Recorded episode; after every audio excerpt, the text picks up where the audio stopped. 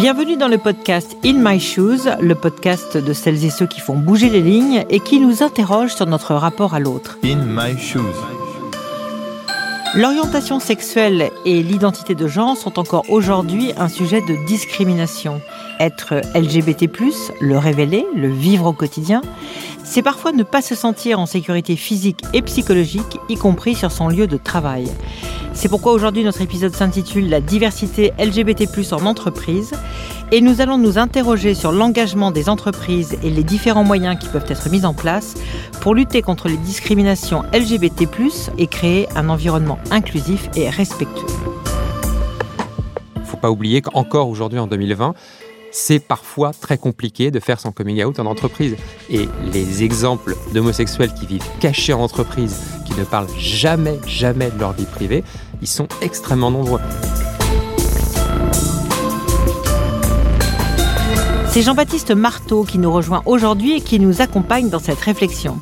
Journaliste et surtout présentateur de journaux télévisés sur France 2 depuis de nombreuses années, il a fait son coming out en octobre 2018 via un tweet à l'occasion de la journée internationale du coming out. Il est également très engagé dans des associations de défense des jeunes homosexuels comme le Refuge et a cofondé le réseau professionnel LGBT+, et allié France TV. Jean-Baptiste, bonjour. Bonjour. En fait, j'ai fait une petite présentation un peu raccourcie euh, de qui vous êtes, euh, pourquoi, comment. Ma vraie question au départ, ça va être pourquoi avoir fait euh, ce coming out et pourquoi avec un tweet? J'ai pas l'impression d'avoir fait un coming out ce jour-là. En tout cas, quand je l'ai rédigé, c'était pas cette intention. Je voulais marquer le coup pour cette journée internationale du coming out et surtout m'adresser à tous les jeunes qui m'envoient beaucoup de messages en me voyant impliqué sur ces questions, certains qui sont seuls, qui savent pas comment s'assumer. Et c'était plutôt un message pour leur dire, vous savez, vous pouvez être comme vous êtes. C'est pas un problème. On peut être heureux dans la vie en étant homo, gay, lesbienne. Il y a aucun problème. Et c'est vrai que ça a été tout de suite pris comme un coming out. Alors pourquoi pas? Moi, ça me dérange pas. J'avais pas l'impression d'être parce que coming out, ça veut dire qu'on était euh, dans le placard, comme on dit avant, qu'on était enfermé, qu'on sort de tout d'un coup. J'avais pas l'impression d'être dans ce placard. Mais bon, euh, ça a été pris comme un coming out et ça m'allait très bien parce que c'était surtout pas pour moi que je le faisais. C'était pour tous ces, ces jeunes-là. Et moi, je suis incroyablement frappé, touché à chaque fois que je reçois beaucoup de messages sur les réseaux sociaux, par mail ou autre, de, tous ces jeunes qui, encore aujourd'hui, ont énormément de mal à s'assumer en 2020. Et moi, ça me paraît inconcevable. Donc je me dis, si moi, à mon petit niveau, je peux les aider, eh ben allons-y. Euh, quelle a été la réaction, puisque forcément, euh, vous êtes présentateur télé sur une, euh, en plus sur le service public, est-ce qu'il y a eu des réactions particulières autour de vous dans l'entreprise? Il y a eu des réflexions peut-être un peu étonnées au début. Oh, T'as vu euh, ton, tweet qui est beaucoup repris, euh, la peur que peut-être ça s'emballe aussi, que ça devienne une, une affaire médiatique, parce que vous savez, en, télé, dans les médias, on n'aime pas trop les polémiques, et donc euh, tout de suite, quand ça s'emballe, on se demande comment ça peut être pris. Donc j'ai eu beaucoup de collègues qui au départ se sont interrogés. de la même manière, quand l'été dernier, j'ai fait toute une série d'interviews quand je remplaçais Laurent Delahousse aux 20h, et, et lors d'une interview, le, journaliste m'a demandé si je pouvais parler de ma vie privée. Et j'ai spontanément parlé de mon mariage. Je venais de me marier euh, avec mon compagnon depuis des années, Bruno. Bon, j'en ai parlé spontanément. Ça a été repris partout, aussi sur tous les sites. Et là, la, chaîne a un petit peu paniqué au début en disant Non, mais t'as vu, c'est ta, vie privée qui sort comme ça, comment on va gérer? Bon, au final, euh, quand euh, Pierre-Paul ou Jacques parle de sa femme, ça pose aucun problème. Bon, bah, de la même manière, il va falloir qu'il s'y habitue. Et au final, il s'y habitue et ça pose pas tant de problèmes que ça. Alors justement, en fait, être euh, LGBT+, c'est visiblement, d'après ce que vous me racontez, encore une diversité. C'est encore faire partie, entre guillemets, d'une espèce de minorité. C'est encore pas une espèce de norme. C'est ça qui m'étonne, c'est que ce soit encore euh, une minorité, une diversité, et en tout cas perçue comme telle.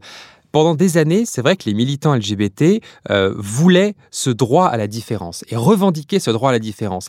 Ma génération et la génération d'après, je pense qu'on est passé à autre chose. On cherche au contraire l'indifférence. On cherche la normalité. Moi, je demande pas être différent, je demande exactement les mêmes droits, qu'on me traite de la même manière et que un couple hétéro, un couple homo, euh, leur vie dans l'entreprise, leur famille, leurs enfants, ce soit pareil et que ça ne pose pas de problème. Donc c'est vrai que je pense qu'on a, on a changé de de perception pour ma génération, de revendication aussi, mais ça reste encore un problème pour de nombreuses personnes et c'est encore perçu comme quelque chose d'à part et de dérangeant même pour certains. En quoi est-ce que c'est un sujet qui, pour vous, doit concerner les entreprises, euh, le milieu du travail? C'est l'endroit où on passe le plus de temps, où on voit le plus de personnes. Et donc, si être homosexuel euh, peut poser un problème à certains, bon, bah, dans la vie privée, c'est pas grave, vous les côtoyez pas. Au travail, vous n'avez pas le choix. Ce sont vos collègues, vous les choisissez pas. Ce sont vos patrons, vous les avez pas forcément choisis. Donc, ça devient un sujet parce qu'il y a des discriminations dans le monde du travail, encore aujourd'hui, parce que ça peut être un frein pour des progressions de carrière, parce que des remarques sexistes, on l'a vu euh, là avec l'affaire MeToo et autres, et donc homophobes en, ce qui me concerne, c'est parfois le quotidien dans certaines entreprises. Et euh, on s'est rendu compte, nous, y compris au sein de France Télévisions, qui est pourtant un média, euh, service public, ouvert, avec a priori un état d'esprit plus open qu'ailleurs, et bien non, que même y compris dans notre entreprise, il y avait des discriminations, que être euh, homosexuel c'était un problème pour certains et qu'il y avait des vraies souffrances. Et donc euh, bah, il a fallu aussi se, tourner vers ces personnes-là leur disant comment on peut leur parler et leur montrer qu'elles ne sont pas seules et les aider surtout. Discrimination, mais aussi harcèlement, insulte aussi. Est-ce qu'en 2020, c'est toujours euh, très compliqué d'être LGBT ⁇ ça dépend effectivement de quelle entreprise on parle et dans quel secteur on vit. Euh, moi, j'ai de la chance, je me sens vraiment privilégié. Euh, je, vis à Paris, dans un milieu, l'audiovisuel, où c'est plutôt facile euh, de parler de son homosexualité. le fait d'avoir une petite médiatisation, ben, ça aide encore plus, parce que je pense que certains n'osent pas venir me dire ce qu'ils me diraient si j'étais quelqu'un de lambda. Donc, pour moi, c'est facile, mais pour beaucoup, c'est encore extrêmement difficile. Enfin, regardez le nombre d'agressions homophobes qu'il y a eu l'année dernière. C'est tous les ans en augmentation. Alors, aussi parce qu'on en parle. Et donc le fait d'en parler, bah, effectivement, certains peut-être avant se faisaient casser la figure et garder ça pour eux, aller se faire soigner et ne déposer même pas plainte. Donc aujourd'hui, heureusement, les victimes osent parler, mais il y en a encore énormément, énormément. Et des problèmes d'homophobie en entreprise, il y en a aussi beaucoup. Combien euh, m'ont raconté déjà avoir quitté leur entreprise parce qu'il y avait un climat homophobe et ils ont préféré partir. Le problème, c'est toujours dans ce sens-là. Ce sont les, victimes, les discriminés, qui du coup prennent la décision de partir parce qu'ils ne se sentent pas à leur place et qu'ils se sentent euh, discriminés. On aimerait que ce soit l'inverse.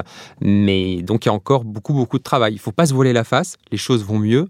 Tous les ans, je pense que ça va mieux et que beaucoup euh, allez, arriver à être plus tolérants et accepter la différence. Euh, c'est pas le cas. Euh, l'homophobie, la violence euh, physique, verbale, elle est encore très très présente en France. Pour vous, c'est important que les entreprises s'engagent justement à, entre guillemets, résoudre cet état d'esprit et, les ambiances qui peuvent en, découler? Je pense que pendant des années, les, entreprises ont fait un peu la politique de l'autruche avec cette question, en, pensant au contraire, justement, voilà, comme c'est quelque chose de privé, que ça relève de la sphère privée, et eh ben ça ne regardait pas l'entreprise. Je pense tout le contraire, parce qu'on passe beaucoup de temps dans cette entreprise et parce qu'ici il y a des problèmes d'homophobie, et eh ben forcément ils vont rejaillir dans la vie au quotidien euh, et dans, dans, le travail euh, pour les, salariés concernés. Donc les entreprises aujourd'hui n'ont plus le choix et elles ont compris, en mettant tout un tas d'actions, on est encore euh, très très loin et vraiment aux prémices pour certaines, qu'il fallait faire des choses, qu'il fallait mettre en place des actions pour euh, éviter toute discrimination et au contraire aller, aller voir les, problèmes qui pouvaient parfois euh, être un peu cachés. Justement, afin de renforcer les actions hein, liées, j'allais dire, à, l'orientation sexuelle et à l'identité de genre, les entreprises sont incitées, j'ai l'impression, à agir via des réseaux professionnels. à France TV, il y en a. Est-ce que vous pouvez m'expliquer si vous en avez fait partie, si vous les avez initiés, comment, comment ça s'est passé? Il y a plusieurs années maintenant, France Télévisions a signé la, charte de l'art diversité euh, qui a été un peu initiée par un, réseau professionnel. Et peut-être que naïvement, on a pensé, moi le premier, que ça suffisait et que ça allait résoudre les problèmes de discrimination envers les gays et les lesbiennes. Eh bien, pas du tout. On, on s'est rendu compte que ce n'était pas suffisant parce que derrière, il faut mettre en place des mesures et signer une charte, ça suffisait pas. Donc, on s'est réunis avec plusieurs collègues concernés et on s'est dit, il faut qu'on monte une structure en interne. Alors, au départ, on pensait à un réseau. On a préféré monter une association pour être vraiment indépendant. À la fois, effectivement, on fait partie de France Télévisions et on le revendique. On s'appelle France TV pour toutes et tous. Mais on voulait quelque chose aussi qui, qui monte une certaine indépendance par rapport à la direction. C'est-à-dire que s'il y avait des problèmes de discrimination, qu'on soit capable, nous, de les remonter, voire même d'intenter des actions en justice si ça le nécessitait.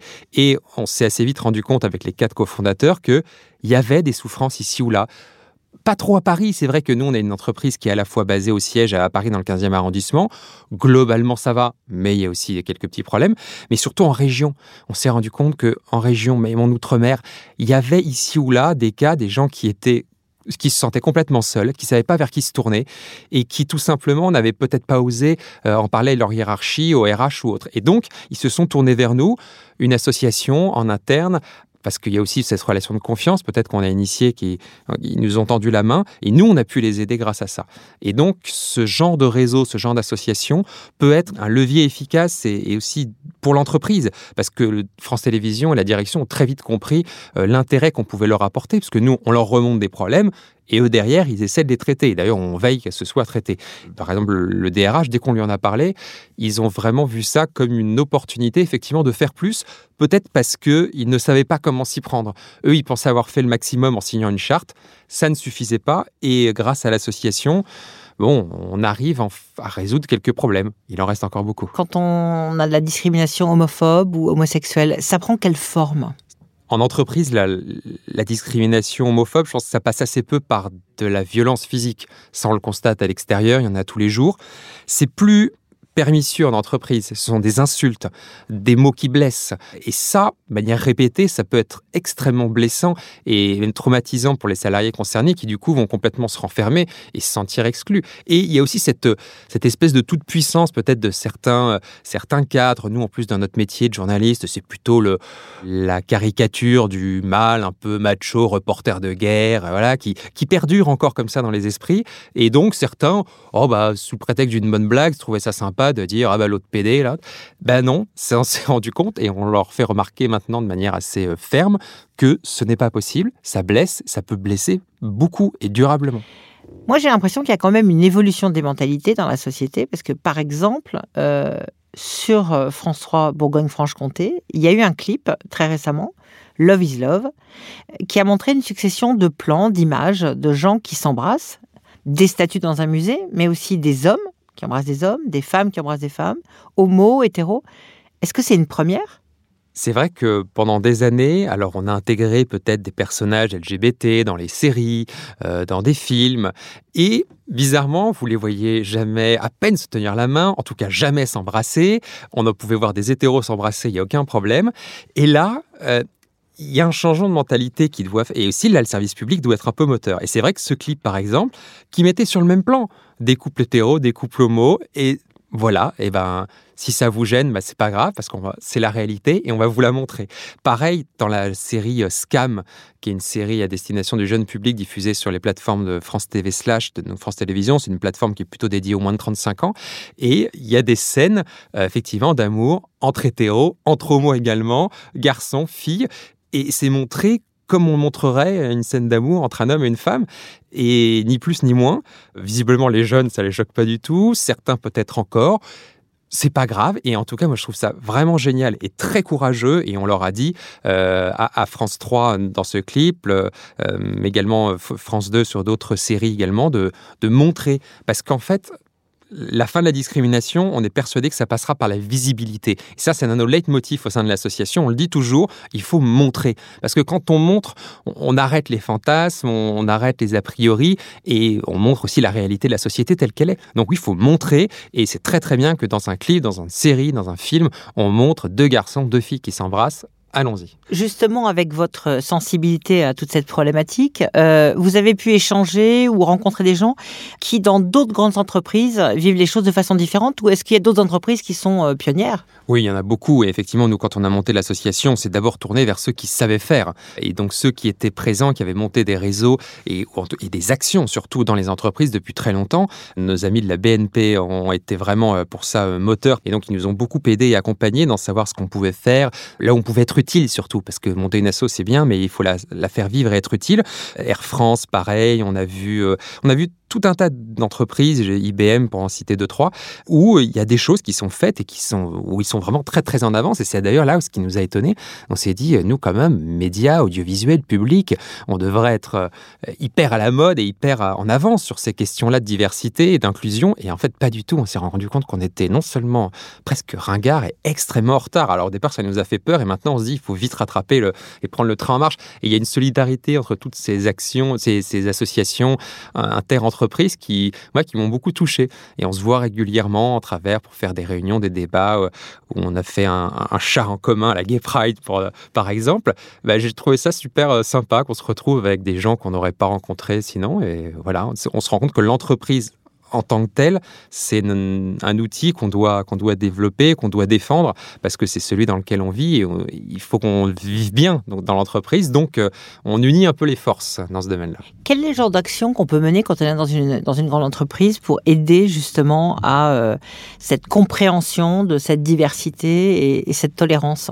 Il y a deux choses. Il y a effectivement d'abord euh, pouvoir dire on est là et si vous avez un problème, donc à destination des, salariés euh, homosexuels, on est là et venez nous voir. Mais on a surtout un, rôle d'éducation presque. Alors c'est vrai que ça peut paraître bizarre de dire on va éduquer nos collègues. On n'est pas là pour éduquer, mais en tout cas les sensibiliser à ces questions-là. Parce que pour beaucoup, même s'ils sont pas homophobes, euh, loin de là, ils n'ont pas compris que effectivement certains mots, certaines choses, certains actes qui pouvaient leur paraître complètement inoffensifs étaient discriminants.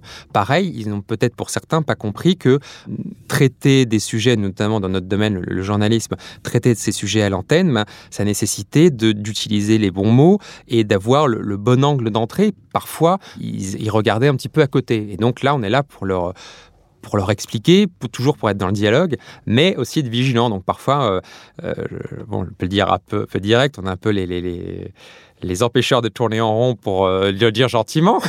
Parce que oui, on est là toujours à leur dire non, c'est pas comme si, c'est pas comme ça. Tiens, si tu le dis comme ça, c'est moins discriminant. Mais c'est pas grave, c'est aussi notre rôle. Si vous avez des conseils à donner à des grandes entreprises ou à des managers d'entreprises qui peuvent écouter ce podcast, vous leur conseillez de faire quoi? D'être beaucoup à l'écoute, beaucoup plus à l'écoute qu'ils ne le pensent, parce que peut-être ont-ils l'impression d'avoir leur porte de grande ouverte et d'être justement euh, très attentifs à ce genre de discrimination possible dans leur entreprise.